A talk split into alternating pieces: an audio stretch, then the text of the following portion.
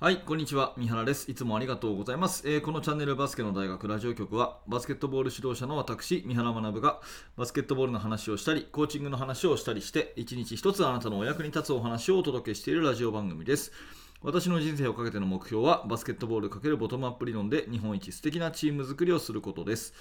2022年11月の19日土曜日になりました、えー今日も聞いていただいてあなたに感謝していますありがとうございます、えー今日のテーマはですねヘッドコーチと選手の適切な距離とはということで、えーまあ、部活動でねヘッドコーチをやっている方は一番こう悩むことの一つがその選手との距離っていうところじゃないかなと思います、えーそれに関して私の明確な答えをお話ししたいと思います。ぜひ最後までお付き合いください。えー本題に入る前にお知らせを2ついたします。1つ目は無料のメルマガ講座です、えーバスケの大学では指導者の方のお役に立てればという思いで、えーメルマガを発行しております。最初の1通目で限定の動画もプレゼントしてますので、えもしよかったらそちらの方も受け取ってください。えーそれから、えー YouTube メンバーシップのお知らせです。メンバーシップの方では週に2本ですね、えー約30分ぐらいの特別な動画講義を配信しています、え表ではちょっと出しづらいようなお話、動画も交えながらですね、えーコーチング、チーム作りの本質について、えー毎週熱く語っておりますので、えーぜひそちらの方、えもし興味がある方は下の説明欄からチェックしてみてください。よろしくお願いします。さて、えー今日のテーマなんですけど、ヘッドコーチと選手の適切な距離ということで、えーまあ、今日のお話の結論としてはですね、まずヘッドコーチの仕事は、唯一最大の仕事は決断であると。決断、決断。で、選手との適切な距離っていうのは、情報収集の時はどこまでも近づく。ね、そして決断の時はどこまでも離れる。もうこれが答えだと思います。情報収集の時はどこまでも近づく。ねえーそして決断の時はどこまでも離れるというところですね。えーちょっと順を追ってお話をしていきます。えー私が最近楽しみにしているのはですね、えまあ、サッカーのワールドカップがそろそろ開幕というところで、えーまあ、森保監督がですね日本人監督ということで、えーまあ、代表監督、やっぱりあのバスケットもそうですけど外国人の、ね、監督が務めることが多い中でですね、えー日本人監督として非常にこう私は本も読んでますしあの尊敬している森保監督、ねえを応援したいという気持ちがあるんですがあの、まあ、サッカーワールドカップに限らずバスケットの国際大会でもですねやっぱりこのオリンピックとかワールドカップ、そして世界選手権っていう風になると、えースポットライトが良くも悪くも当たるのがヘッドコーチっていう存在ですよね。うん、でその時に、えーまあ勝ったら選手のおかげ、えー負けたらヘッドコーチのせいみたいなところが、えーどの国にも多分あるんでしょうが、まあ、日本のマスコミ、メディアは結構それが色濃く出ていて、結構バッシングみたいなものを受けるのもヘッドコーチであるというところです。まあ、記憶に新しいところだとね、え日本女子の、あのオリンピックでのやっぱり、えー成果が出たら、えトム・ホーバス監督様々というようなところだったり、えありますけれども、まあ、この前のね、えアジア大会ではあの、まあ、ヘッドコーチ変わっちゃってどうなんだっていうような話になったりとかですね、えーまあ、私はいろいろなところでそういう話を聞くので、えーこのヘッドコーチのそのスポットライトが当たるっていう文化はですねこれ非常に、まあ、良くも悪くもやっぱり国際大会になればなるほど大きな舞台になればなるほどそのヘッドコーチっていうものがスポットが当たるものだなというふうに実感しております。で一方でですね、えー私は部活動を指導していて、えボトムアップ理論ということで、えー選手主体のですね、えチーム運営やってますけれどもそうなった時の一つの、まあ、評価としてですね、えーこれでやるんだったら先生いらないじゃないですかっていう評価なんですね。である意味それ最大の褒め言葉だとも思うんですが、まあ、そうではなくて私はやっぱりその教えるべきところは教える。で決めるところは決めるっていうことが非常に重要でですねヘッドコーチ最大の、えー唯一の仕事はもうこれ多分カテゴリープロとかアマチュアとか関係なくですね、えーもう決断決断だと思うんですよ。決めると。こっちをこっちで決めますと行きますというふうに決めるっていうことだと思うんですね。でこれを曖昧にするとですね、まあ、ある意味責任逃れみたいな形になっちゃうんですね、えー例えばチームルール、えー選手に構築させますと、ね。えーチームの約束ごと、え選手に構築させますと、えそれから試合に出るメンバーこれも選手に決めますと、え全部決めますと。で私は何も決めてませんと。うん、私は何も決めてませんというふうに言ったとするとですねその時に例えば負けたとか、まあ、勝った負けた以上に何か問題が起きた時にですねその責任の所在はいや選手が決めたことなんでと私が決めてませんというふうに言う監督だったらもう周りはやっぱり信頼感なんかないですよね。うんもうみんなで決めたことだよねと。だから負けたら仕方ないよねと。ねえーみんなで決めたメンバーだよねと。うん、で、これでダメだったらしょうがないよね。みんなのせいだよね。なんていうような監督だったらこれはダメだと私は思ってるんですね。それはボトムアップでも何でもない。いわゆる放任ということだと思います。まあ、大事なのは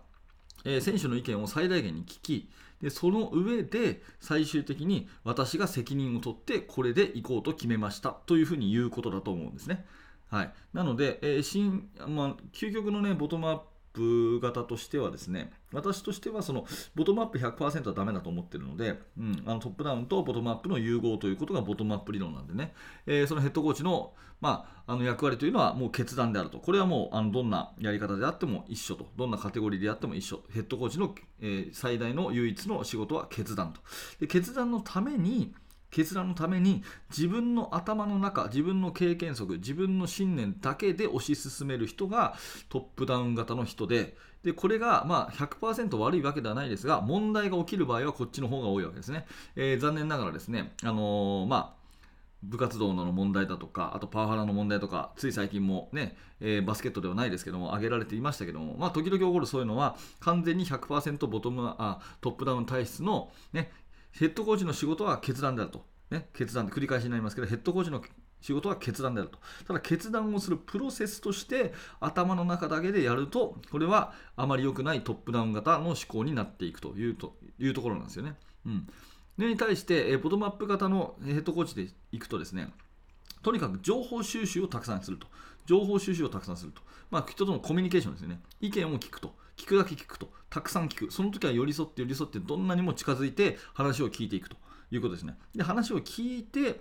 多数決にさせないで最終的にヘッドコーチが決めるっていうこのバランス感覚がすごい重要なんですね。やっぱ多数決っていうのは大体失敗するんで、えー、他の回でも話しましたけど多数決っていうのはあの大体失敗しないんですよね。あの本当にいい意見っていうのはね、あの数じゃ決まらないので、えー、やっぱりその議論に議論を重ね、えー、それから情報収集に情報収集を重ねて、ねえー、ノートの交換をしたりとか、面談をしたりとか、練習中に声をかけたりとかですね、いろんなことをこう推理してていって、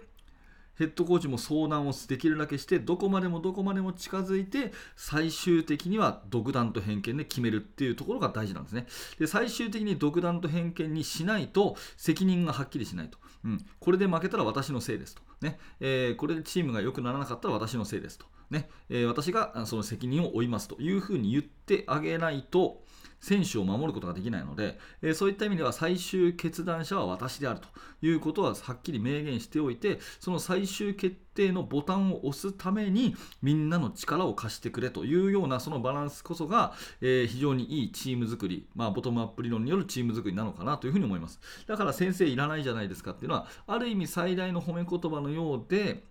ちょっと本質は違うのかなっていうのが私の今のところの個人的な見解でして、えー、繰り返しになりますけど、ヘッドコーチの最大にして唯一の仕事は決断であると。で、その決断をするための手段として、どこまでも選手に近づいて、いろんな話を聞くと。とにかく聞くと。自分の考えも交えずに聞くと。とりあえず聞くと。いっぱい聞いて聞いて、とにかくどれだけ近づいてもいいから近づいて近づいて、よし、じゃあ決断しましょうっていう時は、多数決なんかにしないでズバッと決めると。その時はどこまでも離れるということですよね。この、えー、まあ、情報収集の時はどこまでも近づき決断の瞬間はどこまでも離れると。1人で、えーまあ、あの孤立した状態でねあの気持ちの上でね気持ちの上でミーティングルームとかでみんなに発表するんだけど気持ちの上で最終的には自分で決めるっていう風にしてでこれを決めたのは私ですと、ね、こういう方針でいくのと決めたのは私です。だから何か批判があったら全て私が受け入れるし何かあったら責任は私が取りますという風に言ってあげて選手を初めて守ることができると思うので、まあ、こういったね、信頼関係の築き方でもってヘッドコーチと選手との適切な距離っていうことを考えた時に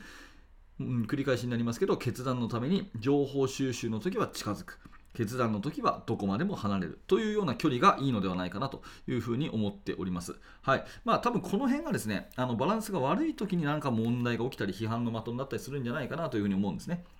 あのまあ、先ほどもちょっと言ったけれども、えー、超トップダウン型によって、えー、いろんな不祥事起きますしね、えー、それから代表監督の批判にあるのの多くはですね、そのなんだろうルールが細かく決まってないとかそういうことですよね。なんか曖昧すぎて、えー、ダメだみたいな批判が多かったりするのが多いんじゃないかなと思うんで、えー、まあ、この辺のバランス感覚はね、えー、私がま理想ということで目指しているところですよというお話でございます。何らかねあなたの気づきのヒントになれば嬉しいです。ありがとうございました。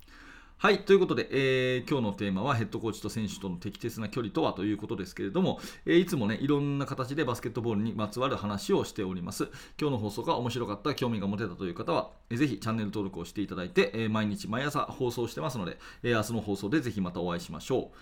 えーそれと最後にですね、バスケの大学研究室では、え現在進行形で手掛けている最新のチーム作りについて、えーほぼ毎日2000文字ぐらいの記事を投稿しております。もし興味のある方は下の説明欄から一度覗いてみてください。はい、最後までありがとうございました。三原学でした。それではまた。